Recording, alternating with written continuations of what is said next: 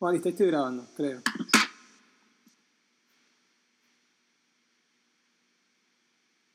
Dale, vos sos el locutor oficial, boludo. ¿Cómo? Ah, estamos tenés acá. vos vos locutor.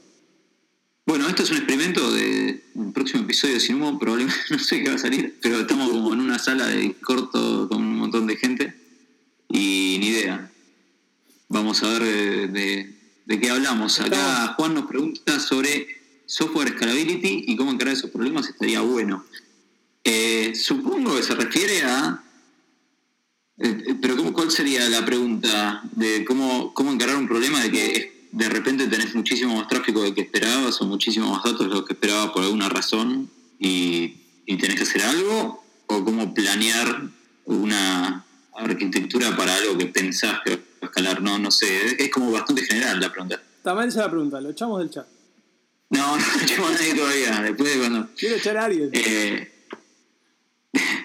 de movida, para mí, eh, la pregunta esa de cómo escalar así, hay como dos niveles de escalar. Me, me parece que sin hacer nada muy raro, sin usar cosas distribuidas, sin usar Spark, sin usar Cassandra, la cantidad de problemas que se pueden resolver es enorme. Entonces, como... Ahora me puedes parece poner todo en memoria, aparte.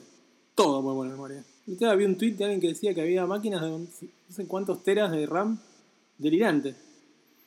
¿De cuántos qué? ¿Qué teras de RAM? Un montón de teras de RAM, no me acuerdo. Creo que eran como 50, un delirio así. Eh, boludo. No, no sé, era existía 50, algo así. pero era un montón. Pero- Me pareció obsceno. Eh, sí, pero igual, eh, no sé, mira, yo puedo contar por ahí un poco de despegar. Las cosas que requieren realmente un procesamiento eh, que no entra en una máquina son muy, muy particulares y no todos los equipos lo hacen, incluso una empresa de ese tamaño. ¿Qué Eh, escrito sí, despegar en Python? de todo, más que nada Java, hay Scala también. Nosotros tenemos Python. Pasa que poner despegar en realidad para mí está dividido eh, en dos grandes. o sea, hay una línea que divide que es todo lo que pasa antes de una compra y todo lo que pasa después de una compra. Todo lo que pasa antes de una compra es lo que tiene eh, por ahí más demanda de ser performante y manejar muchísimos requests y todo eso. Eh, todo lo que pasa después de una compra, al, al- o sea, las compras son bastantes, Es todo batch. eso es una empresa grande, pero al no poner, no, no- no puedo hablar de números, pero no, no son. Imagínate que no hay 10.000 compras por segundo, porque si no, no sé, Claro. todo el- estaría todo el mundo viajando todo el tiempo. Entonces ahí, hagas lo que hagas, eh, así lo hagas en Python, así lo hagas en Ruby, así lo hagas en lo que hagas, es, es difícil que, no, que no te banques esa carga, digamos, ¿no? Eh, por eso, la- la- a veces es como que hay muchas ganas de usar cosas eh, súper performantes y los casos, escenarios donde eso realmente es necesario, me parece son los menos. Pero bueno, no sé si eso. Me parece que eso no responde a la pregunta. Por ahí esperaban algo más con blockchain o cosas distribuidas. Yo no sé. Justo performance blockchain está complicado. Claro, no. Básicamente la respuesta es usen Python hasta que se rompa y después usen Java, no sé. Hablando de blockchain, ¿algún Eh. uso en- en- desde que desde que hicimos el podcast, algún uso real de blockchain o todavía estamos esperando? Yo no vi nada. De hecho, Es poco.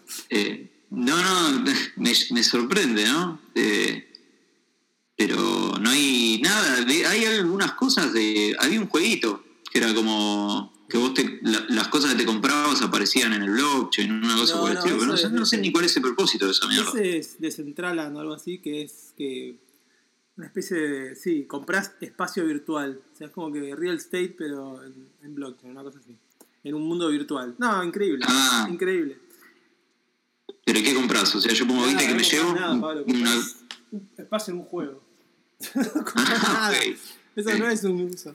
Bueno, para Igual- estafar a la gente no hacía falta con el blockchain. era como, Che, bueno. escuché varias cosas de esa empresa, pero no las voy a decir. No, no sé quién es, no sé qué es la empresa. Hicieron un ICO, ¿viste los ICOs?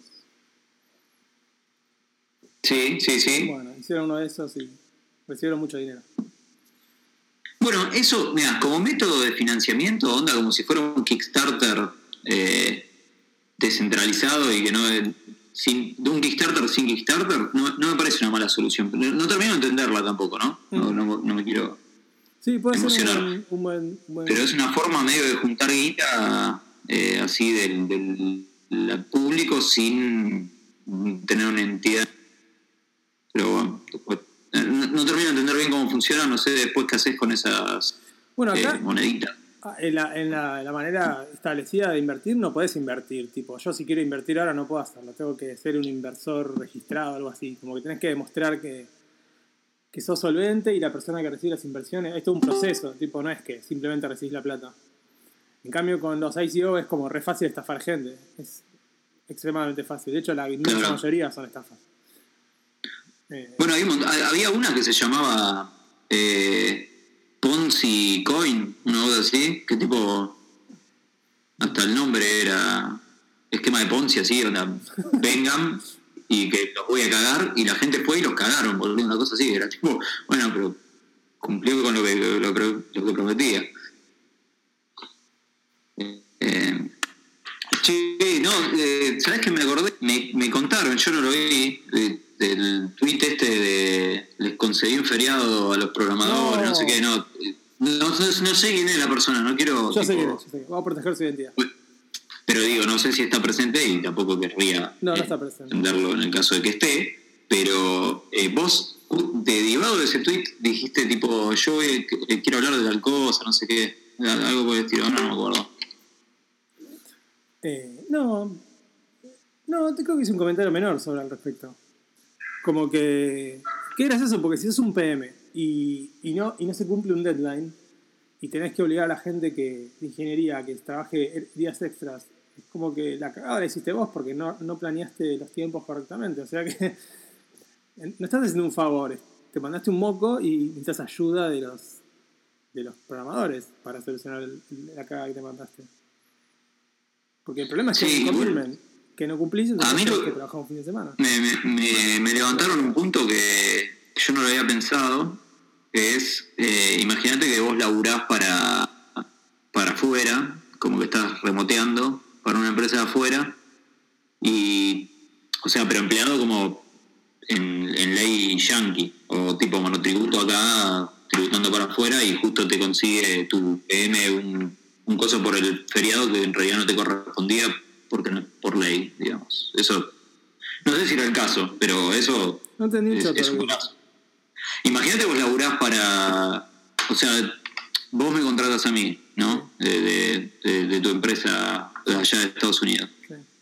Y llega acá el feriado de puente de la poronga de los carnavales que allá andan nadie... Uy, pará, ¿se está escuchando mal el, el audio? Vos me escuchás bien, porque cuando hablo me escuchás. Yo a vos te escucho bien, acá Juan pone que no se está escuchando muy bien.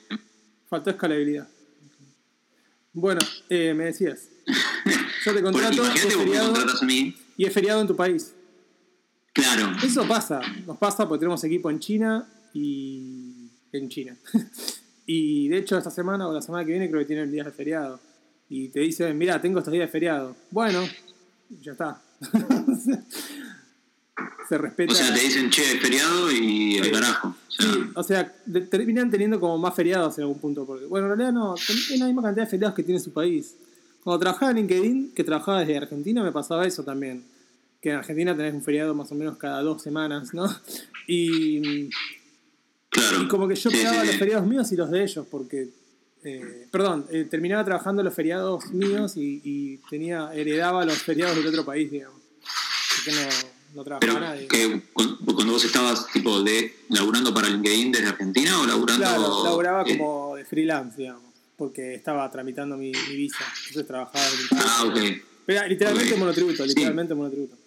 Y Es que claro, ahí en ese momento no te queda otra, tenés que laburar el feriado. Si ahí alguien Claro. te consigue un- una equivalencia por ese feriado, eso sería algo positivo. digo. claro, pero es, ¿Tenés algo de escalabilidad o todavía nada? Eh, me gusta, me gusta esa... Epa, Nos, nos apuraron. ¿Quién? ¿Quién? puse, ¿quién puse el mouse Perdón. arriba de Kick, eh, ya. No, no, no, ver, pará. A lo Babi. ¿Quién es esta persona? Pero ¿cómo sabés? Porque todos tienen el loguito este de mierda de fuego. Me encanta este, este forobardo. Y se metió, se metió uno que viene con, con la moto, boludo. No sé qué onda. A ver. Muteo, Eh, muteo, muteo automáticamente. Buenas. Eh, algo. a la persona le preguntó de escalabilidad, que no sé, no lo puedo identificar porque es un dibujito de estos. Eh, ¿Qué quiere escuchar de escalabilidad en particular?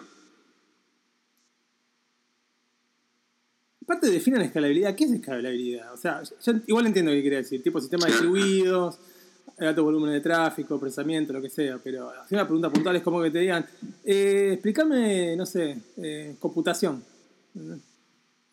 Sobre tráfico, ok. Sobre el tráfico, ¿qué cosa del tráfico? Muchos requests, tipo, y tu aplicación tiene que hacer algo, cómo distribuirlo, ese tipo de cosas. Preguntas Ahí, ahí está tipeando Juan. A ver. Eh, para la gente que eventualmente escuche esto grabado, Ah, eh, un quilombo, bien. nos está preguntando eh, Juan por el tema de escalabilidad, específicamente por tráfico, qué hacer cuando uno tiene mucho tráfico. Ah, Eh, hay, hay distintos. el tráfico puede ser un montón de cosas. Por Sí. ejemplo, no sé. eh, yo conozco, te, te comento un tema de tráfico particular eh, que conocía de. de- es, es un escenario, por ejemplo, cuando sale una publicidad de Nike o algo así, tiene que hacer una landing para las zapatillas o para alguna boludez. Eh, eso por es un caso de tráfico que vos tenés que atender requests, pero no tenés ni que guardar. Esa gente solamente entra a la landing, es solo tráfico que entra, mira imágenes, toca botones y se anota en algún lado. Eh, pero es un sitio que ponele, el, el día anterior recibía cero requests y de repente al, a, las, a las horas tiene que empezar a recibir, no sé, mil, dos mil, tres mil requests por minuto. En ese caso lo que se usa, eh, que se usaba es las... En, ahí estoy metiendo ruido de fondo, yo, no tiene retorno de crosa. Eh, bueno, yo sigo hablando después de última se graba. Eh, el- lo que se usa en esos casos es, eh, de las arquitecturas que le dicen elásticas, eh, que son los clusters de, Amazon o de algún otro proveedor, como puede ser Azure o, o cualquier cosa que, que contrates, Platform as a Service, que pueda escalar con. Vos pones un load balancer y dos o tres instancias y le decís que cuando las instancias lleguen a un porcentaje determinado del CPU, te cree más instancias en base a una imagen que vos le proveíste que tiene la aplicación. En ese caso, cuando te empieza a entrar una ráfaga grande de tráfico, eh, el, el load balancer y la arquitectura en general se da cuenta automáticamente y crea instancias, entonces vos sos capaz de manejar y escalar, eso se llama ela- elasticidad de la nube, o sea, escalás eh, y se crean instancias y- atienden ese excedente de pedidos que no hubiera. eh, Quiero agregar, dos cosas de eso. Eh, tres. Una, eh, eso dale. implica que tu aplicación está escrita de una manera que es media stateless y, y- y- e igual tenés el problema de que generalmente se centralizan todos los datos en una base de datos porque la gente mete todos los problemas ahí abajo en esa, en esa alfombra y, y hace de cuenta que se soluciona mágicamente. Y, y el tema de, de la elasticidad, eh, en Amazon tenés Elastic Beanstalk, por, por- por ejemplo, que le definís tipo, manteneme entre 4 y, no sé, 20 instancias y manejalo vos, de acuerdo al tráfico. Y una cosa que estamos usando nosotros en producción es Kubernetes, o como se diga en español, Kuber- Kubernetes, eh, que, le, que le seteas también, tipo, cuántas réplicas querés y, y- y te hace, el- de acuerdo al, al tráfico que tenés en, en esa instancia, puedes configurarle, tipo, si tenés mucho tráfico, eh, automáticamente empezá nuevas instancias y si el tráfico baja, eh, removelas. Como que todo se está moviendo a, a ese, a ese espacio tipo de Kubernetes, donde definís las reglas de autoscaling y, y, y, tu- y el, el- el deployment se, se, se acomoda solo, digamos. Claro. Sí, yo, yo ponía un, un caso de, no sé, o sea, escalar medio a lo bruto y sin hablar de lo que es escalar a nivel de datos, de tener muchos, eh, como, no sé, no, no- o sea, eso va bancado por una base de datos y si no te anda, compras una máquina más grande para la base de datos. Ya si la base de datos no te, la cantidad de escrituras que tenés en una base de datos no te escala a nivel de una máquina, ya es otro problema. Pero la- realmente la gente que tiene ese problema eh, es contado con los dedos. O sea, no, no digo que no exista. Eh, eh, La mayoría un- de los problemas de escalabilidad son sitios que están mal hechos. Porque incluso estando... A mí me pasó cuando había hecho una aplicación pedorra en Ruby on Rails, la habían puesto en la homepage de LinkedIn por defecto instalada y me acuerdo que lo primero que hizo fue se caerse la aplicación. Y era porque yo había asumido un montón de cosas que, claro, cuando empezás a tener tanto tráfico, pues tenés que dejar de asumirlas. Por ejemplo, había puesto la app de Ruby, la había puesto para que sirva los contenidos estáticos y no me había dado cuenta. Entonces la aplicación de Ruby se murió básicamente, porque no podía responder todas las imágenes. Eh, y eh, reinicié la aplicación sin que sirva contenido estático, puse una CDN en el medio y anduvo joya. Tipo, la app de Ruby solo generaba el HTML y el resto venía de otro lado. Y, te andaba con el tráfico del sitio de LinkedIn. Era una barbaridad de tráfico. Y yo tenía, creo que era en ese momento, cuatro web servers, una cosa así, nada. Y encima Ruby, que lentísimo. Y, anduvo joya.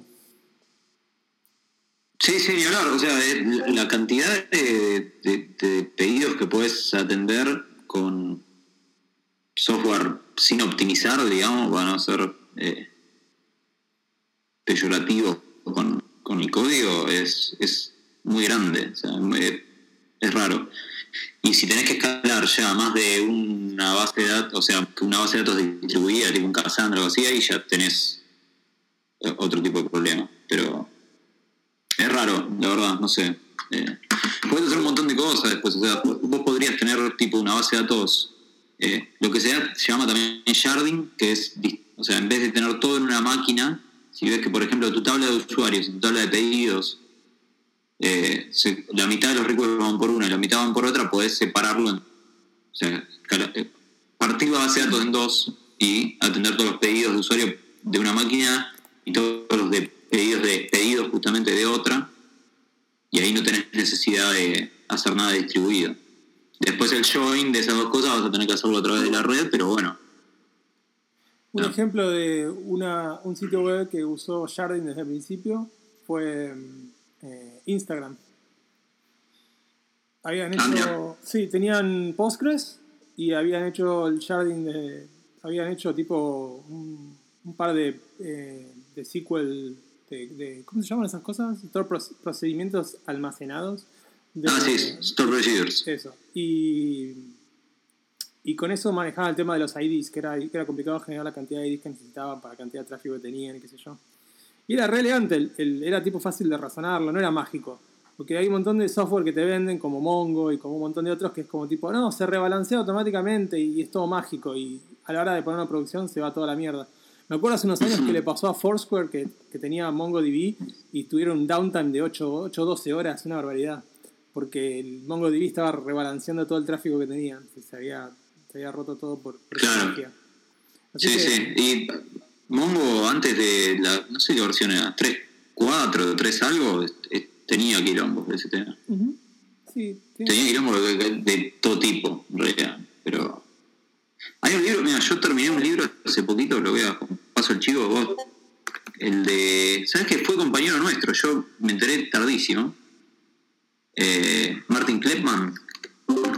Sí, lo conozco. Creo que lo compró LinkedIn al chabón cuando, cuando compró ese, la, cosa de Ads, no sé qué.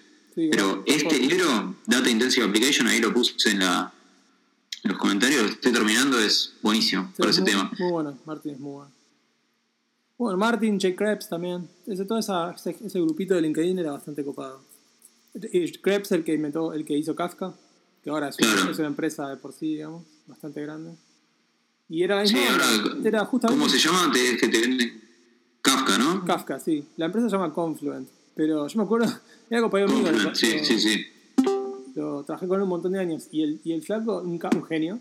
Y, y, era un problema de LinkedIn justamente de escalabilidad. Tenían un servicio de Java que mandaba todos los updates de profile iban por ese, por ese bus. Vos te debes acordar de eso. Y, y el chabón hizo Kafka, que era una especie de. Eh, un, sistema muchísimo más simple, era un queue, era un, buffer circular en el disco, básicamente, eso es Kafka. Y, y el tipo aprovechaba que los discos rígidos eran eh, de, rotación, digamos, eh, spinning disks, no eran SSD. Y, la velocidad de lectura en un circular buffer es secuencial. O sea, empezás a leer y te vas moviendo en el circulito, ¿no es cierto? Y eso es muchísimo más eficiente que ir saltando partes aleatorias del disco, ¿no es cierto? O sea que tipo con un diseño elegante, o sea, una cosa revoluda como un buffer circular en el disco, eh, solucionó el problema de escalabilidad de LinkedIn. Después obviamente le agregó mil features y más cosas, pero eh, a veces, casi siempre, de hecho las, las soluciones más fáciles son las mejores. No tanta magia. Claro, sí, sí. Eh, preguntan acá si lo vamos a subir. Sí, sí, supongo que sí, sí. Lo estamos grabando, así que eventualmente a algún lado lo vamos a subir, creo. ¿No, vale ¿O se te cortó el cosa? Sí, no, estoy, sí. Eh, sí. La idea es que si quieren pregunten cosas o tienen temas, aparte de los que ya íbamos a hablar. claro, había una pregunta que quedó medio colgado, que era tipo, ¿Go o Java para esos casos? No sé cuáles eran esos casos, los De mm, alta escalabilidad, creo que decir. Eh, mira, a ver, esta, cuando haga IPO Uber, ¿compran? Eh, ¿Qué sé yo? Uber ni pedo. Yo todo lo que compré de acciones eh, me hizo mal. perdí un montón de ira. Pero ¿cómo comprar? Hablemos de comprar acciones. Pues yo me aprendí de la peor manera. Así que puedo explicar muchas cosas sobre. No, igual desde Argentina no se puede hacer trading de, de allá. ¿Por qué? Creo. O sea, no, puedes comprar ADRs o un elemento que está como atado a la acción, pero no puedes comprar todas las acciones del mercado yankee. Ah, mira, no sabía eso. Sí, no, no estoy muy seguro por qué, creo que es una medida ya de esa época, de ese época cambiario y toda esa historieta, pero no, no se puede, hay unos ADR, creo que Alphabet tiene un ADR que es como, bueno, si sube Alphabet sube, es como un instrumento local que está atado a la acción de allá. Pero no, no se puede comprar eh, Uber. No. se puede, creo que hay cuatro, no sé, ponele Netflix, eh, eh, esta, la de, la de Google y no sé qué mierda más, pero no hay mucho más.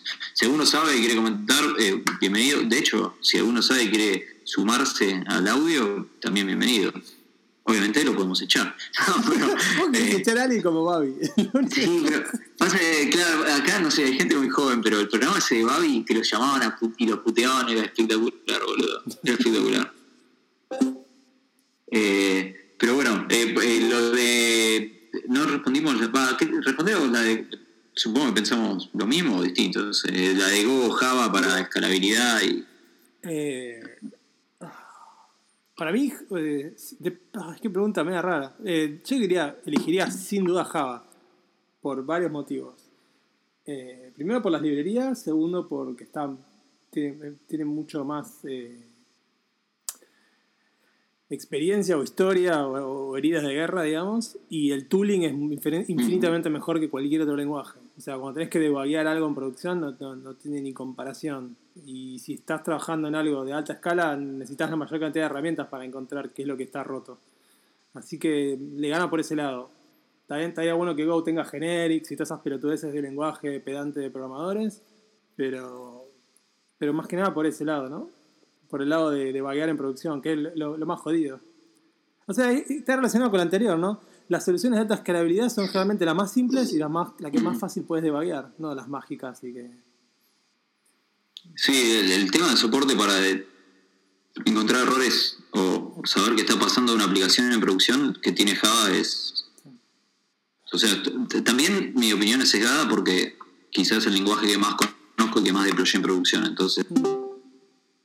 Pero la, eh, hace poco pusimos una aplicación eh, de Go en, producción y al, al Go generarte un binario, algo que ya está compilado, la, la, introspección que tenés de eso cuando está vivo es, difícil, digamos, no sé, o sea, hay, hay menos herramientas, podés usar perf o cosas así de, Unix para, mm.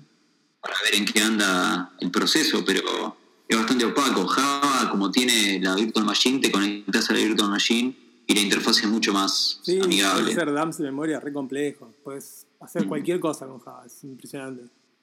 Pero bueno, hace ¿Cuándo, arrancó? Go arrancó con Google porque lo habían puesto para la parte de downloads, me acuerdo. El primer use case de Go era ese, era para hacer los downloads de, de Chrome, creo que era, o algo así, algo que se bajaba mucho. Y necesitaban. Sí, sí, sí, todo lo que es descargas. descarga. Eh, ¿no? acá, Cristian, eh, eh, pregunto porque estamos mirando muchos endpoints de alta concurrencia a Go porque la latencia es menor y con Java, supongo que será, es menor que con Java para las APIs puras. Eh, Ah, hacen wrappers- wrappers en Go de las APIs de Java. Pero migrando de qué? ¿De, de, de qué cosa a Go? Porque dice migrando ya de concurrencia a Go.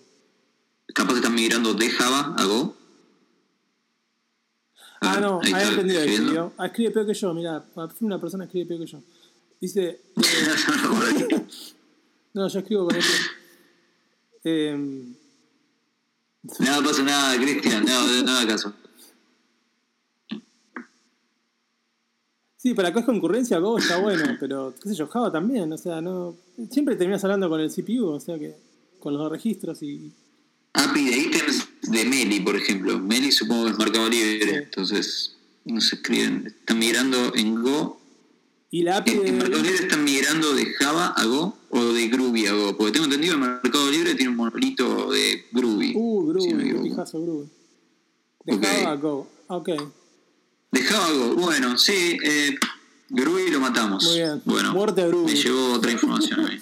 No vamos a... no- ok, buenísimo, buenísimo. Bueno, El único eh, Groovy que ilumina es el que arde. Está bien. Bueno, la latencia es menor. eh, tendríamos que definir qué es latencia. Eh, Tengo. yo lo que, lo, lo que veo de Go, lo, lo que claramente es una ventaja de Go, es que no- al no tener la JVM, el footprint de memoria es muy, muy chico. Entonces, eh, por ejemplo, para hacer cosas que... Y también cuando levanta no tenés que levantar una JVM, entonces el, el, el boot es rapidísimo. O sea, nadie va a hacer una herramienta de, de consola en Java porque hasta que prende la JVM te, te moriste. Eh, en cuanto a la latencia es menor con Go, Sí, ahí- yo creo que Ahí eh, depende que hagas, no sé, me parece. Mira, por ejemplo, cuento una confidencia, no creo que, que se enoje nadie. Eh, el load balancer de despegar, de donde pasa toda todo el tráfico del sitio, está escrito en escala. Entonces, eh, y funciona, y funciona bastante bien, y te digo, no es el cuello botella de nada. O sea, todo request que entra, primero pasa por un load balancer que está en, corre en la JVM y podría, si querés, tiene una latencia similar a la de Java, porque es otro lenguaje que corre en la JVM, quizá mayor. Eh, cuando vos lo que estás haciendo es I.O., o sea, es leer de un socket, escribir en un socket, no sé cuánto te cambia el lenguaje que hace la lectura y la escritura, son llamadas al sistema operativo, al fin y al cabo. Para mí. Eh, sí sé, eh, va, sí, entiendo que Go tiene un manejo que no es de hilos nativos, que es como de Sí, green threads o Go routine, no sé cómo le dicen. Sí, Go Routines, que son como los, los green threads de, Ruby y los. Java tiene eso también. Claro. ahora. Lo Que, que vos podrías, podrías teóricamente crear infinitos de esos y que no tienen el overhead de crear un proceso del sistema operativo que es crear un thread, ¿no? Sí. Eh, El, para mí es Pero- de la, el Sí. famoso síndrome, lo reescribimos en X lenguaje y como lo reescribiste lo hiciste mejor, entonces asumís que es un beneficio del lenguaje.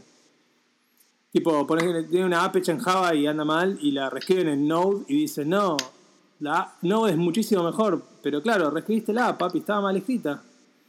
O sea, no es el lenguaje que te dio eso. claro, bueno, en LinkedIn no pasó algo así, como que habían escrito algo en Node y que antes estaban no sé No, qué, y en era... En Game fue terrible lo que hicieron. Habían hecho una app, habían reescrito la aplicación de iPhone. Y la habían reescrito en Node, con React y toda la pavada. Olvídate, blog, Ah. blog post, No, la app, yo igual me parece que te digo de, de antes de React, era creo que la API mobile, era, no me API de acuerdo qué. mobile. API de mobile. No me acuerdo de la API de mobile. Bueno, nada, era una historia parecida. Sí, es, la misma historia, se repite cada tanto, ¿eh? Eh, Mm. Sí, sí. Reescribimos todo, nos dimos cuenta que estaba este loop infinito acá y lo sacamos y de paso andar Y rápido. a los dos años se rompe de nuevo porque tampoco estaba bien hecho y, y otra vez otro blog post. Lo reescribimos en no sé qué y ahora anda mucho mejor. Cada dos años repiten eso. Ni hablar, ni hablar. Eh, igual también también hay que, no hay que subestimar las características que tiene Go, que no son técnicas, que por ejemplo atraer desarrolladores que tienen ganas de programar en Go y que los vas a, los contratás porque querían entrar a programar en Go. Esas cosas las tenés que tener en cuenta. A ver qué más. Eh, hay una pregunta por Twitter también. Hay una pregunta por Twitter. Dice, me gustaría ¿Qué dicen los usuarios de Twitter? Sí. Me dice, me gustaría que hablen de bases de datos. ¿Qué bases de datos tienen los grosos? ¿Para qué, para cosas, para qué cosas relacional? ¿Para cuáles NoSQL? Grafos, grafos metió, etcétera. bueno, bien. Bien. Eh, ¿Quién es esta persona? ¿Está acá adentro o estamos.? Bueno, eh, quedará grabado para cuando lo, lo escuche después. Eh, grafos, o sea, base de datos que yo sepa, de grafo, me parece siempre la, pregunta es eh, relacional o no relacional más que... Va, y, por no relacional me refiero a, que no hay un esquema explícito, sino que medio tira un JSON que se guarda. Eh, no sé si el, común en todos los días la, decisión es con, contra grafos. Creo que se debe referir a tipo Neo4j y todas esas cosas. Sí, sí, sí. Nosotros teníamos Neo4j, pero... Ah, ¿Para qué lo usaban? Y porque tenés cosas, por ejemplo, que son, eh, son difíciles de, mapear eh, a un modelo relacional. Eh, acá Aixa nos dice que no leemos. No, pero bueno, viene por un. Supongo que está haciendo un chiste interno. de, nosotros queríamos poner, por ejemplo, para fraude, tenés el pasajero con qué tarjeta compró y después querés ver si ese pasajero viajó con otro pasajero, entonces lo relacionas por ahí en el mismo viaje, o si compró con ese mismo mail en otra ocasión, y si en esa otra ocasión compró con ese mismo, eh, o sea, modelas las compras como un objeto, las personas, las tarjetas, eh, no sé, los mails. Entonces vos vas recorriendo ese grafo y diciendo, bueno, esta persona compró con esta tarjeta en este, eh, en este momento más adelante compró con este mail. Este mail está vinculado a otra compra y en realidad el, esquema ese, si vos vas hacer un join, tenés que joinear como 450 millones de veces con un montón de relaciones, cuando vos en realidad lo que querés hacer es ir recorriendo el grafo y ir caminándolo, digamos, hasta cierto punto. Vos querés, eh, digamos, hacer tres saltos, cuatro saltos porque ya la información de que alguien compró con una tarjeta, viajó otra persona, en realidad que había comprado el año pasado, en ese año había comprado otra tarjeta, que la tarjeta había usado a alguien, es como que ya todas esas relaciones tan lejanas no te sirven, pero tenés que ser capaz de modelar todas esas relaciones y caminarlas y, es, o sea, si se ponen a pensar cómo hacer una query relacional con eso, es, difícil, porque tenés que, si vos tenés la, tabla de personas, tenés que como joinearla varias veces y a la vez joinear con la de medios de pago y a la vez joinear con la de donde tengan información de los mails y todo eso, entonces no se presta para un modelo relacional. Pero ese es un caso súper, súper particular. Eh, no sé si. O sea, es más la excepción que la regla base de datos de grafo en, lo, que yo he visto. Supongo que LinkedIn tenía algo así, ¿no? Yo no, sé si lo llegaste a ver, o, o, como para vincular los, los amigos y toda esa mierda. Ah, no, papito. Había un. En un momento había una estructura de memoria que tenía todos los ID de memoria de todos los usuarios de, LinkedIn. Ah, no, una sí, la escuché eso. Que estaba en C, ¿no? Era como una leyenda esa cosa. No, sí, olvídate. Eso. mira, no, sé si sigue estando, te diría. ¿eh? No sé si sigue estando. Y después el, el, el, el, A-B test, el A-B test, el A-B test framework, o sea, el test, el test, el framework para ¿Cómo se dice en español? AB testing. Sí, AB testing. AB testing le dicen. Así. Eh, también, era un hash de memoria con todos los IDs. No, una negrada y en closure, en closure, olvídate. Eh, eh, uh, no, no, no, terrible. Ahí me fui, más o menos pasé por ahí. ¿No estaba Adrián en eso? Sí, ¿Estaba Closure, no estaba Adrián? Sí, yo trabajaba con él, pero yo no tocaba mucho eso, tocaba más él. Yo, tipo, no, un tema de higiene no, no iba a tocar Closure. claro. Eh, y después teníamos el. De base de datos estaba Voldemort, que era como un key value store que hicimos, dijeron, vamos a, hacer, vamos a hacer lo mismo que tiene Amazon, que era DynamoDB, pero vamos a escribir nuestro propio porque somos regrosos. Y, Claro. Y fue el chabón este de café el que lo escribió, de hecho. Y, y anduvo bien. Y eso lo usaban porque necesitaban hacer muchos inserts. Cuando hacían las recomendaciones, tipo no lo podían meter en Oracle. LinkedIn es Oracle, básicamente.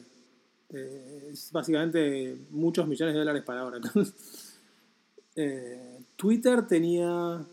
Bueno, Twitter es más, más complejo, pero el diseño de Twitter es muy interesante, de hecho. Era básicamente. Había un Key Value Store que también inventaron, que se llamaba Manhattan, eh, que lo iban a hacer open source, pero creo que no lo hicieron. Y siempre que a estas empresas grandes, en algún momento de su historia dicen, vamos a inventar nuestra propia base de datos. Generalmente podrían usar una de afuera, pero nada, los ingenieros les gusta hacerse los genios Claro. y, y buscar que los asciendan y que, que sean populares. una cosa así. Y- Bueno, a LinkedIn con Kafka le salió bien dentro de todo. bien. Está- Pero está, eso- está buena la solución. Pero eso fue distinto porque fue tipo, hay un problema y no hay nada que funcione. Tipo, probaron. Yo leí el me acuerdo de la wiki original del chabón que hizo Kafka y era tipo, probamos eh, Zero MQ, creo que se llamaba un Active MQ, me acuerdo, y explicaba tipo todos los problemas que tenía. Eh, todo el tema de cuando mandas un mensaje a la cola y, alguien eh, toma el elemento, tiene que mandar un acknowledge. Tipo, lo agarré, el, evento.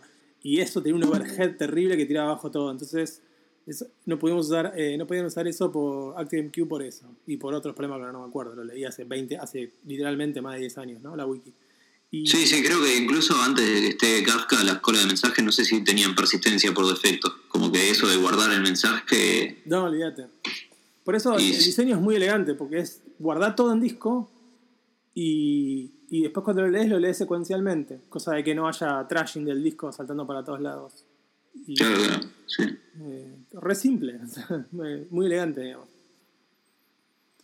Sí, sí, sin hablar. Y, ah, decía, Eh. y, y Twitter, los tweets eh, se guardaban en MySQL hasta hace poco. Ahora creo que no guardan en Manhattan, no sé dónde lo guardan. Y el sistema de los timelines de la gente no se generan cuando vos te metes.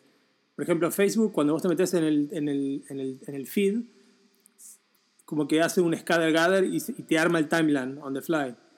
En cambio, Twitter, como es time-based, la mayoría de los, de los tweets son cronológicos, lo- como que tu timeline se arma cuando el tweet sale. ¿Entendés? Entonces vos escribís un tweet, eh, o sea, es como que eh, sería write first, o sea, sale el tweet y, y arma los timelines. ¿Entendés? Y, y en cambio Facebook es al revés, tipo, mandás un mensaje y no pasa nada, pero cuando la persona que le tiene que llegar ese mensaje entra, se lee ese mensaje. No sé si se entiende lo que digo.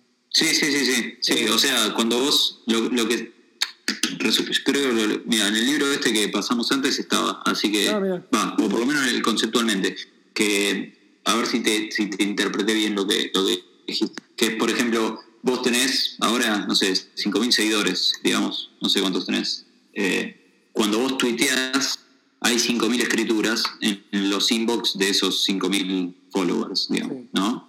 Algo así. Claro. Y por eso te acordás que en un momento había fotos de que aparecían famosos con un rack y se, y se sacaban la foto y decían, no, está ahora, ¿cómo se llama? Ashton Catcher y este es el servidor y el de él. Es el servidor del chabón, claro. Claro, porque el chavo mandaba un tweet y tenía que, man- tenía que hacer el insert en un montón de lugares. Eh, y entonces era como un chiste que cuando entraba una, una, una persona con muchos seguidores tenían que agregar más servers. Claro. Pero y está- ahí es como. Ajá. Es, es- es el. O sea, no hay una tabla que se llama tweets, donde va tu tweet. Hay una tabla que es los tweets de Pablo, los tweets de Ale, los tweets de no sé qué. El timeline en realidad de Pablo, el Timeline, timeline de Ale. exacto, Eh, exacto. No, no, no es una tabla, obviamente. No sé qué es. Creo que es como un rey persistente, una cosa así, ¿no? Pero. Lo, lo que eh, tiene de elegante ese diseño es que vos podés manejar el tráfico, eh, podés hacer un. podés demorar o acelerar el procesamiento de los eventos. Entonces tenés más control cuando hay picos. Si vos tuvieras que mostrar el timeline, eh, armar el timeline en el momento, se te mete mucha gente al mismo tiempo y cagaste. Claro, que explotó. Además también creo que la razón de hacerlo así, lo que, y tiene sentido, es que mucha más gente lee el timeline que manda un tweet. Entonces, el escenario que optimizaste es, bueno, cuando vos vas a leer, el timeline ya está armado. Está armado. Entonces, ese escenario que es el más común está optimizado y cuando se escribe, bueno, Claro. está bien, se manda. Y si hay mucha gente tuiteando, podés encolar esos mensajes, porque literalmente cuando entra el tweet se va a una especie de, de, de múltiples servidores, no importa cuál vayas, con distintas colas y lo van procesando, como si fuera una cola de supermercado y cada caja es un servidor de colas, ¿no? Literalmente cuando vas al supermercado, que pasa que hay cinco personas en una cola y en otra, bueno, lo mismo. Y eventualmente ese tweet llega al timeline que corresponde, pero el procesamiento lo puedes escalar eh, independientemente. Agregas más, más cajeros y, y, la cantidad. ¿Entendés lo que digo? Y hay menos gente en la esperando para pagar, digamos, que sería el tweet. Claro, totalmente. Eh, eso, eso acá medio, qué nos puso. Eso medio responde a la pregunta original, ¿no? Porque la mayoría de los problemas son, de datos? son más de diseño que del lenguaje que Go o que Java tiene tal característica o que PHP o lo que sea. Realmente la, la escalabilidad se resuelve con el, con el diseño del sistema, me parece. Más que con el lenguaje. Puedes usar sí, cosa. sí, totalmente. De hecho, además, o sea, PHP, Twitter boludo. fue un ejemplo terrible en ese sentido. Que fue Ruby on Rails cuánto tiempo. Eh, yo estuve, cuando yo entré en Twitter, que ya era re grande, tenían todavía en Ruby on Rails. Cuando me fui recién lo habían matado. Pero era, ¿te acordás de la ballena esa? La Fail Whale, boludo, salía una vez por semana, dos bueno, a veces. Eh, cuando eso pasaba, el, lo, la, los ingenieros, que eran más los que estaban desde el principio de Twitter, no, no eran, no sabían mucho, tipo, eran medio, medio hipster. Y claro. claro. Twitter empezó a crecer y empezaron a traer más gente de Google y la gente de Google dijo, no, pará chicos, ¿qué es esto? y empezaron a hacer cambios de arquitectura y migraron los servidores a Java y a Scala. Primero a Scala, pero después lo, lo terminaba haciendo en Java. Pero eh, yo creo que lo podías haber incluso hecho en Ruby si, la, si el diseño hubiese estado bien hecho, para mí, mi opinión. Pero era más caro, por, porque es órdenes de magnitud más lento Ruby. Así que aunque esté bien hecho el diseño, vas a pagar mucho más de data center y todo eso, que es un costo claro, terrible. Sí. Pero ponele el diseño actual, este que estamos diciendo de fan out y escritura en los timelines, eh, es contraintuitivo si lo vas a hacer de cero. O sea, para empezar, nunca empecé. Completamente. Por eso los rewrites pasan cuando viene gente con más experiencia. Sin duda, claro. sin duda. Porque dicen, yo, yo, yo, esto ya lo vi, ya sé cómo arreglarlo. Hay que hacer tal cosa de arquitectura, de la arquitectura del sistema. Y, claro. y, y tarda unos años a veces, pero pasa. De hecho, antes se caía Twitter cuando había eventos como la Copa del Mundo y lo que sea. Y era tipo, se vienen sí. los Oscars, cagamos. se viene Año Nuevo Japón. Claro, sí, sí. Encima de ser global tenés quilombo todo el día, boludo. Sí, básicamente. Yo me acuerdo cuando hicimos la Copa del Mundo que teníamos un chart en tiempo real y cuando hacían los goles veías los spikes, veías la línea como iba creciendo en el gráfico, era impresionante. Impresionante. Claro. Además, al ser, o sea, nosotros ahora, obviamente, es re local. O sea, local en el sentido de time zone. Nosotros tenemos una hora del. O sea, un grupo de horas donde hay poca actividad. Imagino en Twitter no hay eso. O sea, todo tipo de actividad. Todo el tiempo es la hora de tuitear en algún país. No, sí, pero igual tenés los spikes, ¿eh? porque tenés cuando se levanta la costa este, la costa oeste, cuando hay eventos, tipo el Super Bowl, los Oscars, pasa Trump. ah, pero o sea, vos ves la estacionalidad incluso sí, días sí. sin eventos. Sí, sí, sí, no es constante. Ves cuando se levantan los Yankees. Sí, sí, sí, sí, no es constante. Yeah. No, para nada. Ok. A ver qué más tenemos. Eh, bueno, con eso lo de la, la, la, la, base de datos me parece que está, ¿no? No sé. Va, y, va, me parece que está. No vamos a resolver el tema de qué es, cómo se escala ni qué base de datos se usa acá. Pero por lo menos hablamos un poco del tema, queda que no ignoramos a nadie. Eh, ¿No tienen Machine Learning para esos procesos? ¿Para, cu para cuál de todos? Para, para yo me perdí ahora, no sé de qué estamos. Eh, para fraude, para fraude, sí. Para fraude, sí, por supuesto, sí. sí. Contá un poco. Son modelos. O sea, creo que esto venía porque hablábamos de la base de datos de grafos. De la base de datos de grafos vos sacás eh, features para el modelo de, de, Machine Learning. Pero sí, obvio, sí. Eh, todos, los, todos los mercados de PEAR tienen un modelo Machine Learning, por lo menos. Por lo menos uno. A, a veces más de uno. Eh, Eso que hiciste de los nombres que había, había algo. Es una boludez. Ya sé que es una boludez, pero es otro ejemplo de algo que es una. Es, lo que hiciste fue definir una arquitectura distinta, no es que usaste un feature de Python. eh, eh, sí, cosa. en realidad, mira, eh, te, lo, te, lo, resumo así, medio el, el coso de los nombres nos vino, nos cae porque, bueno, para aclaro para el que por ahí no está muy al tanto, subimos un, un feature en, en Despegar que si pones el nombre con un... Básicamente es un spell checker para nombres comunes en, en Argentina. Eh, y nos cae un chabón, eh, Alejandro, que le mando un abrazo, ya no está más trabajando con nosotros, pero porque renunció y se fue al sudeste asiático, que es lo que debería hacer todo el mundo, pero bueno, él, lo hizo. Eh, y dijo, che, ¿tenés algún modelo de Machine Learning para detectar que un nombre es un nombre y un apellido es un apellido? Porque queremos detectar cuando la gente lo pone al revés, ¿viste? Y medio que nos pusimos a pensar en el problema, era como viste, frecuencia de letra, frecuencia de palabras. Después dijimos, che, los nombres son bastante comunes. ¿Por qué no nos fijamos si la persona puso en el campo de apellido algo que a lo que nosotros ya le vendimos un pasaje como nombre? Y así una, una, serie de pruebas que hicimos y después de ver los datos, bajamos y dijimos, bueno, a ver qué datos vamos a... a, qué, a- a qué persona le vamos a salvar la vida con esto? Nos dimos cuenta de no, que los casos más comunes era gente que ponía mal su nombre, pero por una letra, porque pifiaba tipeando mal. Y ahí fue que dijimos, va, pará, pero el problema es otro, no hay machine learning acá. Esto no sea, si bien es re cool, no vamos a hacer ninguna red neuronal para esto ni nada por el estilo, sino que lo que hay que hacer es una especie de spell checking de los nombres. Y ahí fue que surgió la idea, eh, yo estuve investigando un poco qué, se podía hacer, y hay un post de Peter Norby, que la otra vuelta cuando lo comenté en Twitter, alguien me, me lo linkeó, no me acuerdo quién era, pero sí, está muy basado en eso, en el post de Norby, que es como hacer un spell checker con Python, y básicamente plantea el, el, el problema así, invertido, como decir, bueno, en vez de vos ir a buscar todas las palabras que tienen una distancia en una base de datos, generate vos todas las variaciones y anda a buscarlas en un diccionario. Que lo que hace que sea rápido y que sea. Eh, aprovecho también para contestar, una persona me decía, reinventaste eh, Elasticsearch, que en parte es así, el tema es, Elasticsearch tiene sentido si vos vas a estar escribiendo el índice todo el tiempo y después querés buscar cosas. Yo medio que ya sé cuál es. O sea, el, el- diccionario de nombres nosotros lo vamos a cambiar una vez por mes, con suerte, todavía no cambiamos del primer release, así que no sé. Eh, y después, eh, si yo pongo Elasticsearch, tengo que poner el, servicio que consume Elasticsearch con redundancia, y después tengo que poner Elasticsearch con redundancia. no sé si se pueden poner dos o se ponen tres. Así que tendría que tipo duplicar la cantidad de máquinas que tengo que usar para resolver el mismo problema.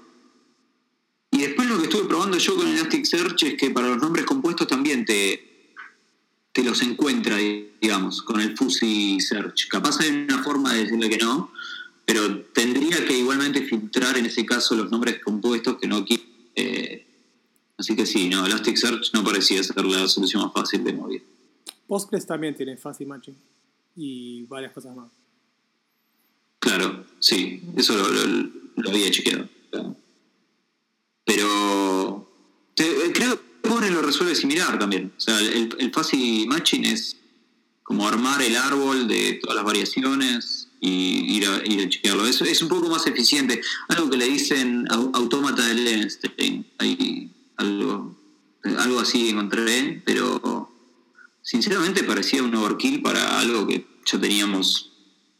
Realmente lo solucionamos eh, bastante de una forma bastante sencilla. De hecho, el código está open source para y con el diccionario de datos Gobar, así que lo pueden poner en cualquier aplicación que, que quieran. ¿El diccionario de Gobar es todos los nombres de todas las personas? ¿O es? Todos los nombres de 1942, creo, O sea, de personas que nacieron en Argentina. Si me busco, estoy. Tenés que estar, sí, sí. Ah, qué zarpado. Eh, igual creo que tiene solo nombres, ¿eh? No nombre y apellido. Ah, ok. No quiero eh, mentirte, pero. eh, nada, Está la bueno gente de sitio. Gobar eh, me manda un saludo también. Está muy bueno el sitio de, de datos, la verdad. Está, está bueno. ¿Y viste eh, lo del dólar, boludo? La Sí, lo pasaron ahí. el dataset. Eh, Gonzalo, le mandamos un abrazo también.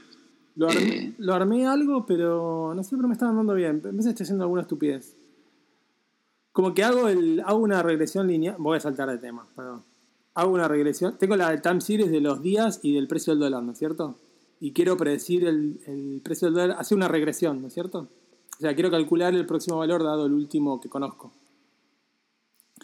Eh, ¿Sí? sí, no, yo la verdad para esas cosas creo que se usan las redes, las eh, la de long short term memory o las.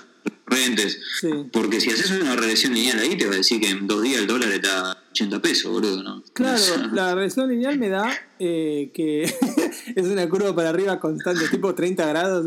Claro. Y si lo ves, está como. en- sí. En dos semanas vale 400 pesos. Ah, se- cerramos el país. Accurate. Nada, la verdad, no, no- sé, yo no estuve viendo mucho eso de, de- de análisis en sí. Eh, a ver qué otra pregunta tenemos. Hay una que la vamos a saltear. Epa. Cristina o Macri, vamos a saltear esa pregunta. Este es un espacio laico. Eh, Hablando de eso, la escalabilidad. después te A voy a pasar para, de el, qué. te voy a pasar el generador de del libro. Ah, dale, dale.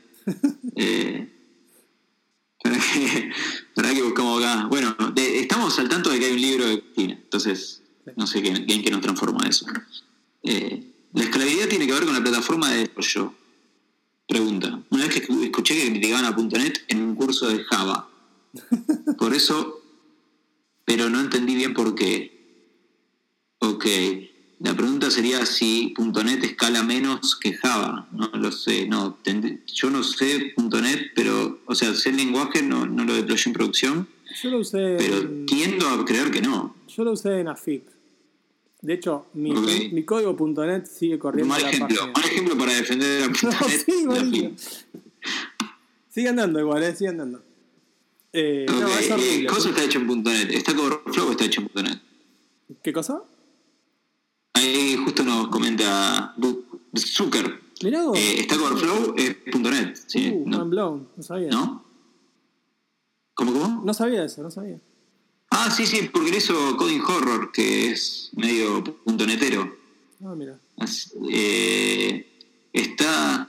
Igualmente llevaron gente de Ruby y me sorprendería si no tienen nada hecho en Ruby on Rails por uno que se llama Sam algo, que ahora no me acuerdo, pero lo veía muy bien. Eh, no, yo tengo entendido.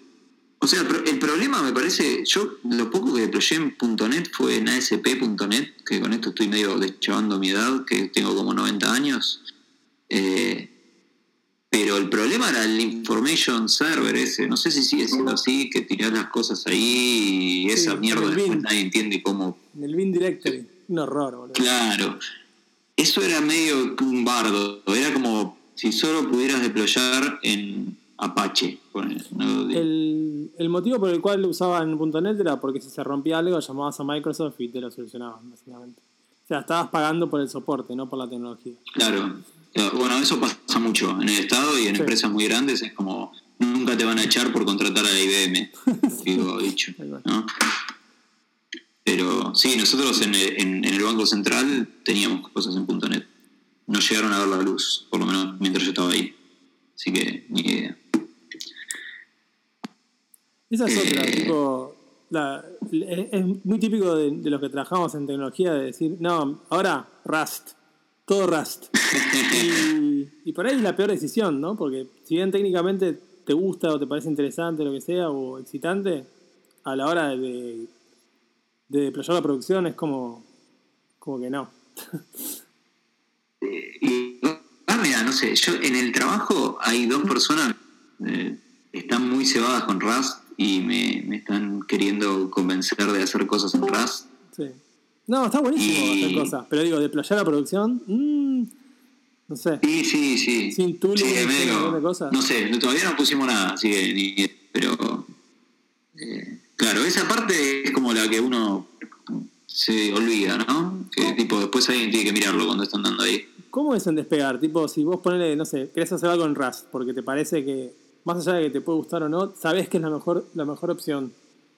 Tipo, ¿podés agarrar y mandar a producción o es tipo, no, tiene que estar escrito en tal lenguaje y, porque no sé, porque los DevOps tienen que hacer, tienen que entender cómo soportar el, el, el deployment y toda la, toda la cosa, o no, en, en despegar, eh, medio que el, cada equipo es responsable de lo que pone en producción y de deployarlo y de monitorearlo ah, dentro de lo normal. No es que hay que hacer guardias ni cosas raras, pero eh, en general, esa, esa es tipo la ley, ¿no? Después, lo no escrito es hacer en Java. O si, si no lo haces en Java, ten- tiene una buena, razón, una buena razón para no hacerlo. O demostrame al menos, charlarlo con tu líder y explicar a tu líder por qué lo vas a hacer en otra cosa y cómo van a monitorear la otra cosa, cómo la otra cosa lo ve, cómo vas a hacer cuando esa otra cosa empiece a comer memoria y no sepas dónde carajo está yendo. Claro. Hay, hay como un... Es una libertad, pero con responsabilidad, ¿viste? No sé. Si hay una persona que está muy cebada, que quiere hacer algo en RAS y está dispuesta y le encontró todas las formas de monitorearlo en producción, yo creo que lo podría hacer. pero no está pero- estandarizado el monitoreo, por ejemplo, porque muchas veces las empresas tipo estandarizan todo, por ejemplo en Twitter o en otras empresas, y claro, en Rust no está la librería para usar, no sé, el tracing que usan en Java, por ejemplo. Entonces ya No, ahí- no, lo, único que te, que te exigen es eh, que tu aplicación, si se reinicia la computadora, le pueda levantar de alguna forma. Mm. Eh, si tu aplicación, que tenga un script que, de bash que sea shutdown y otro startup, como para apagarla y prenderla, eso lo suele hacer el NOC cuando se, o sea, se te llena el disco y tiene que borrar un log y volver a apagar y prender la máquina, eso te, te- lo suelen hacer y después que loguee po- con un formato específico por UDP a un puerto que, donde están todos los logs centralizados. Mm. Después de eso, tu aplicación puede estar escrita en lo que vos quieras. En teoría, en la práctica, como te digo, tenés que, tenés que pelearlo un poquito si querés poner algo en Rust en producción. Más que nada por el hecho de que después vos te fuiste, renunciaste, como sos tan buen programador de Rust, te van a pagar mucha plata en otro lado. Y quedaron tres muñecos mirándose las caras con el código en Rust ahí, nadie sabe cómo tocarlo, ¿viste? Eso es un. Entonces, se trata de buscar que todos estemos más o menos en, en tema. Eh, a ver, en Arcor estamos con cosas en .NET. Actualmente comprando desarrollos a medida. Bueno, si están comprando cosas en .NET, eh, no sé, ¿a quién, ¿a quién le compran algo en? ¿Alguna consultora local? Si se puede saber, si no, no importa. Sí, hay un montón de, de gente haciendo, haciendo .NET Consulting y todo eso. Ok, ok. Bueno, bien, no, no es Velocity Partners, ¿no? De casualidad, porque tengo un, un amigo ahí. No, bien, buenísimo. Eh, Bueno, bueno, muchas gracias, Toms. Eh, Pregunta, de entonces, sí, supongo que funciona bien. No sé, no sé, yo no tengo nada en contra de punto de hecho, usted ya ha hecho un lenguaje de Java en- en sinta- hablando de sintaxis, ¿no? Como que. Sí, creo pero, que la, ulti- la única reserva con .NET es C Sharp está bueno como lenguaje y el, es más que nada el tema de que estás atado a Microsoft y al- a, la infraestructura de, de- de Microsoft, que es el Internet Information Server y todas esas cosas, ¿no? Claro, claro. Eh, pero nada, es como que te, como que te casás. Es como Oracle con LinkedIn que decía antes, tipo, LinkedIn en ningún momento hubiera dicho, no, bueno, nos vamos a pasar a Postgres, tipo, porque la cantidad de trabajo que requeriría sería tan grande que no se justifica. Y lo mismo te pasa con .NET. Terminás con un sitio exitoso y con un montón de cosas y ¿cómo haces para migrar todo? Es un, es un delirio, no, no podés hacerlo. Y ya estás pagando Microsoft, así que es como tipo... Claro, como- y no sé cuánto saldrá eso, pero no debe ser barato. ¿verdad? Carísimo, pero millones, millones, millones, millones. Mm, SQL Server, otro ejemplo. claro. Eh, bueno, ahí está bien. Bueno, es una historia feliz. Terminan con María, que es como un MySQL. ¿no? Ahora con Docker y con, con Cloud, con Amazon, con Google, con, con, con Azure de Microsoft qué sé yo, es como que todo se está migrando a, a, a que todo lo que por ahí te daba antes de, de- de escalabilidad y de correr tus servicios y todo eso, como que lo delegás a la, a a la nube. Que antes por ahí no era tan así, era más, vos tenías las máquinas y venía Microsoft y te daba el software y vos lo tenías que manejar. Sí, sí. Eso Igual debe haber un, de un loquín ahí, ¿eh? Para saltar. No, no, no. Ah, ni hablar. Sí. Eh, a ver, pregunta de Node. Mm, estás perdido, amigo. Eh, ¿Saben cómo hacer para crear un request ID para loguear y hacer tracing desde un request que termina su ejecución? ¿Esto es para el mismo, eh, mismo componente o No, es... querés- o, sea, entiendo que la pregunta viene por el lado de que Node tiene una serie de callbacks y async y toda la historia, entonces vos querés tener como un estado para el mismo como si fuera el thread local de Java en Node, cómo simularlo. No, creo, me parece que entiendo que se refiere al tracing de cuando vos entra una, ah, bueno, dice claro. Porque tracing no es eso. Tracing es que entra un request, pasa por un servidor, después va a otro, después va a otro, después va a otro, y vos unís todas esos, esas llamadas entre servidores con un mismo ID. Cosa, Claro, cosa que después sí. ver toda la ejecución, la secuencia también. bueno, Eh, sí, eh, sinceramente no, yo, perdón, estoy muerto ahí. No sé cómo... No, yo, yo sé el tema, porque la startup con la que estoy hacemos algo parecido. Eh, hay una cosa que se llama opentracing.io, que lo podés googlear, eh, que ahí tiene como una especie de solución y librerías en todos los lenguajes. Está JavaScript, Go, Ruby, todo. Y, y es como un estándar, porque no hay un estándar. Ahí le ponemos el link. Open Tracing se llama. Ah, lo busco. Sí, ahí lo pongo. Ahí está. Eh, y ahí es como que se juntaron un par de personas y dijeron, para chicos, hagamos todo lo mismo. Entonces, eh, antes es como que, como el ejemplo que daba él, que pones request ID, otro lo llamaba request tracing, otro lo llamaba no sé qué, y era un quilombo. Entonces, estandarizaron la forma de hacerlo y generalmente lo que se hace es revoludo los que no usan Open Tracing inventan el mismo, el, el propio, y es cada vez que se hace un. Generalmente son servicios que hablan con HTTP. Le mandan en el header del request el ID, entonces en los logs va a figurar eso y después lo, lo, lo unís toda la secuencia de, de llamadas que pasan entre los servicios. Claro. Que es re complejo el, el problema. Y, y hay un montón de herramientas. En Twitter hay una herramienta recopada para hacer tracing. Que veías tipo cómo entraba el request por el frontend, pasaba la base de datos y te hacía el timing de cuánto tardaba cada parte. Eh, y ahí veías que era la que la acababa de. No me acuerdo el nombre de. Sí, nosotros tenemos algo custom. eh, Claro. Así que. Es lo más no, común No, no, no sabía que existía esto de Open Tracing. Ah, y está, igual tampoco sí. estuve cuando se implementó, ¿no? Esto viene de hace años. Ahí está, el que usaban en Twitter se llamaba Zipking. Me acuerdo. Ah, mira, mira.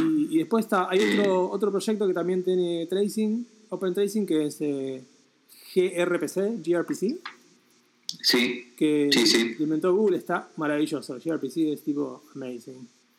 Muy bueno. Bueno, creo que yo tiro un link acá porque, eh, bueno, parece ser que la mejor opción es usar este Open Tracing, yo no, no lo conocía. Eh, tengo entendido la, la cosa que hicieron en, en Despegar está basada en este paper de, de Google, que es Dapper, eh, y tenemos también Claro. así un Request ID que es el del request, y después tenés otro que es como el Trace ID, que es de toda la traza a través de todos los servicios. Ujú. Pero, eh, mira, acá lo que dice Zucker es, eh, necesito algo así, el tema de ser no de un solo thread capaz se pierde. Sí, eh, no vas a tener algo como thread local, pero seguramente este, esta página que pasó Ale tiene, tiene la librería para JavaScript, así que ese tema lo tienen que tener resuelto, ¿no? La, la Desconozco cómo lo manera, hace. la manera más fácil es cuando, si tenés más de un servidor y tenés que pasarte el, el, el ID, es generar un, generar un, generar un UUID cuando entra el request del usuario y después lo vas pasando a todos los servicios. Y así lo vas atando. Es como un ticket, Claro. digamos. Claro. Y tener un mapa, una especie de mapa. O sea, tenés que simular local, tenés que tener un request, un ID de este usuario y tenés que tener un mapa compartido. Sí, lo tenés que pasar de un lado a otro. Eso es lo que hacen las librerías y lo que hace Open Tracing. No hay otra forma.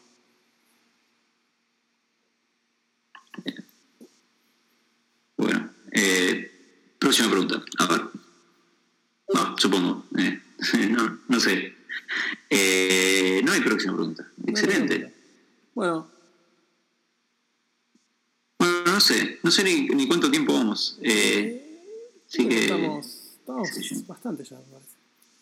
Salvo que alguien quiera. Igual me, me la bajó esto, yo quería echar a alguien así. Nos llamen, nos Ah, pero yo echamos a alguien random, boludo, ya fue. No, no, no, pero tenía como la idea de que nos iban a llamar. Tipo, eh, puto, y lo echábamos. No, reeducado. Era, Reeducado. no sé, mucha, qué bien, qué buenos, qué buenos oyentes. Sé que nos extrañan de verdad. Hay un montón, un montón de gente tipeando hoy o puteando, por supuesto. Pero bueno, no, mira, bueno, sí, sí, bueno, muchas gracias. Son muy amables. Aprovecho para, para pasar un chivo que eh, es de, de una conferencia, no, no sé si hay gente de Córdoba, pero gente de Córdoba de la WebConf me invitó a hablar en Córdoba. Con lo bien que hablas de Córdoba siempre vos, ¿no? La verdad, eh, me encanta Córdoba, me parece la mejor provincia de todas, incluso mejor que Uruguay, mira lo que te digo. eh, pero eh, no, no, realmente se, se coparon, me, me invitaron allá, así que voy a estar hablando el 11 de mayo en, en la WebConf. ¿De qué vas a hablar? ¿De. mm, ¿Cómo se llama?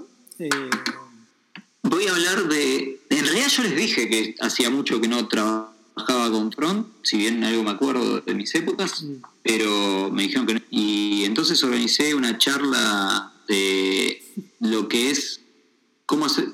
En realidad, JavaScript y TypeScript, porque eh, es, es mejor. O sea, la idea es que esa conclusión la saques vos, pero bueno, spoilers, eh, que porque es mejor usar un lenguaje tipado en, en el front mm. cuando estás desarrollando en front. Eh, así que no sé, va- va- probablemente la graben, así que después comparto el link. Pero bueno, muchas gracias a los chicos de la webcom. Para que dejo también el, el- el- les paso el chivo Pon completo. el ahí link de la, el- de la conferencia. Claro, ahí donde está mi foto también.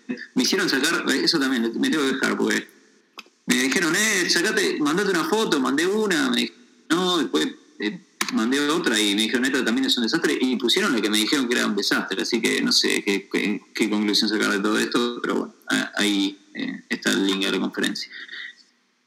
A ver, una pregunta más. Bueno, vengan a hacer algo a Rosario, no podemos porque ahí manda el narcotráfico, entonces se nos complica un poco el tema. Eh, no, no, fuera ahí eh, No vas a poder entrar a Córdoba ni a Rosario. la Vas eliminando provincias. ya, ya está, se no se puede entrar a ningún lado. No, eh, eh, a Rosario a- hay un profesor del UTN, Martín, creo que de Twitter, que dijo que iba a organizar algo, así que si organiza ahí, yo voy, no tengo drama. De hecho, tengo un amigo en Rosario que tengo que ir a visitar más seguido. No, me, me viene bárbaro. Vos no sé, Ale, si vas a ir a Rosario, lo dudo. No, pero... jamás fui a Rosario. No, no, no, sé- no sé ni dónde queda Rosario. Ok, ok. Eh, Me encantaría. Ah, otra pregunta. Ahí, mira. ¿Vale la pena para una multinacional diversificar las nubes tipo tener AOS y Azure según la conveniencia de cada desarrollo, a la mejor asumir los costos de migración y ganar eficiencia? Fua. O sea, Ah. Eh, yo, de- de- esto es, una opinión- es opinión personal, supongo, ¿no? No sé. O sea, para mí no, pero. Por, porque no sé, ¿qué, qué, ¿qué es lo que querés, eh, qué riesgo querés mitigar teniendo dos nubes? tengo tengo una riesgo- respuesta para esto. Una respuesta polémica y una respuesta real. So, la respuesta polémica, bueno, no es polémica. Es bastante común, de hecho. La gente, las empresas, de hecho, cuando tienen que salir a la bolsa, tienen que tener algo que se llama disaster, recuperación de desastres. En donde Ah, te, te obligan a que vos estés, estés en dos lugares separados, tu data center, y que si se cae uno puedas levantar el otro. Sin eso no puedes ir a la bolsa, por ejemplo. Pero, pero vos podrías estar geográficamente separado y tener AWS, todo AWS, digamos. Exactamente. Pero, y esta es la parte real, eh, y cuando estás metido en startups que están en crecimiento, te das cuenta que es así. Vos tenés, ponle que estás en Amazon y, no sé, tenés un presupuesto de, no sé, un palo por, por mes, ponele, porque es muy grande el sitio que tenés. Vienen los señores de Google y te dicen, che, papito, vos estás dando cuánto? ¿Un palo? Bueno, yo te, te migré toda mi nube y gastás 800 mil. Bueno, listo, me paso la de ustedes. Y, y te dan créditos gratis para que, para que vayas probando si te gusta. Que. Y eso es lo que está pasando ahora. Entonces lo- los precios van bajando están compitiendo todo el tiempo muy agresivamente Amazon. Y nosotros tuvimos crédito, nosotros tuvimos los servidores de staging y todo eso, lo teníamos en, al principio en Amazon, que nos dio créditos, que nos dieron una barbaridad de créditos, nos dieron como 150 lucas en créditos, una barbaridad, un delirio, departamento en crédito. Después nos dieron, que les hicimos pija al toque. Eh, después nos dieron, nos pasamos a Google y después, ahora estamos en Azure. Eh, Ah, mirá, no también, la misma onda, te dan créditos y tipo, es gratis y después como ya estás adentro, estás adentro, ¿no? como que te costaría irte porque tenés que, que invertir en migrar a, otro, a otra cloud, entonces como que quedás. Es como un, como un Claro, de tenés que empezar a pagar. Claro, la primera es gratis, digamos. Eh, sí, o sea, eh, está bien eso. De, para mí hay que de- definir si vos mitigás el riesgo estando geográficamente separado de tu router, eso sí. Y de hecho, poner en despegar está así. Pero eh, poner, no sé, AWS y Azure en la misma región, ponerle la costa oeste, como, no, no le veo mucho sentido, no sé. Claro. Sal- Salvo que estés probando, tipo, quiero ver si me puedo salir de uno y negociar con los dos que me bajen el precio o algo por el estilo, como decís vos. Eh, Y Ale, ¿qué hace en- tu startup? Qué buena pregunta. en- ¿Qué hace tu eh, startup? Para el desastre, la recuperación de desastre tiene que estar en, en distintos lugares geográficos, ¿sabes? Porque puede haber un desastre natural que tira abajo los data centers, por ejemplo. Un, un desastre que tipo... Un terremoto, Tiene no costa, decís. Sí. Claro, sí, sí, sí, sí. Eh, bueno, ¿querés contar qué hace tu startup? ¿Qué es una Resumidamente. startup? ¿No, tenés el pitch?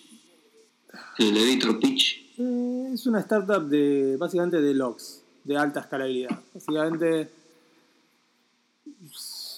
eh, donde se rompen un montón de, de, de- de tecnologías como Elasticsearch, Splunk y todo eso, nosotros eh, funcionamos. Eh, y somos muy, Tengo link acá, ¿querés que lo comparta? ¿O es medio secreto? No, no es secreto, puedes compartir los secretos, pero la, Ok, no hace falta. Eh, ese es el startup.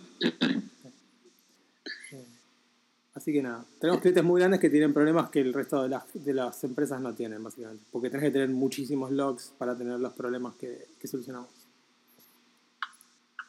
Estoy hablando de muchos teras por día, de logs, muchos terabytes por día, que es un delirio de logs. Ahí es cuando nosotros podemos solucionar el problema que, y los costos que tenés con otro servicio. Eso es lo que hago. Buenísimo. muy enterprise y muy de alta escalabilidad. Que. Yo compré, yo compré. Eh, Tenemos que hacer la Bueno, venta ahí- a despegar. Tenemos que hacerla. te limita la innovación tener solo una nube. Esto creo que medio... No. No, sí. no. Eh, no, igual no entiendo muy bien la pregunta, pero supongo que la respuesta igual es no, aunque no entiendo bien. Eh, ¿Cómo es lo de la bolsa? Ah, que está ese. ¿Cómo es lo de la bolsa? No sé, ¿qué- ¿cómo es lo de qué? Ah, lo de que a La la gente bolsa. compra cosas. ah, no sé qué parte de, de la bolsa es. Eh, ¿Cómo es salir a la bolsa? Hay gente que te cobra, ¿sabes cuánto? De contarte como yo no tengo ni la más puta idea de cómo salir a No, la es un bolsa. proceso que necesitas decenas de abogados y cosas, y proceso un kilo. Hay algo que dicen el roadshow, que tenés que ir tipo visitando a no sé cuánta gente. Esa es la parte más marketingera, pero después tenés. Eso lo puedes bajar, de hecho.